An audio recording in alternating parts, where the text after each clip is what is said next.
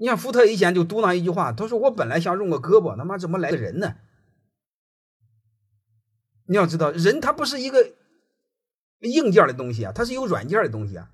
你对他不尊重试试，他不仅想跳槽，他背后搞你。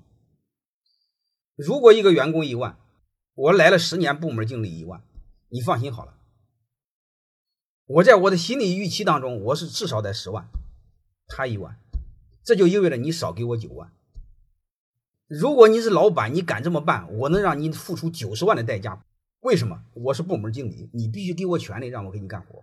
你只要让我给你干活，我就背后就可以搞你。我有足够的理由可以搞你。所以一句话，你不给我工资，我也会变相的让你给我工资。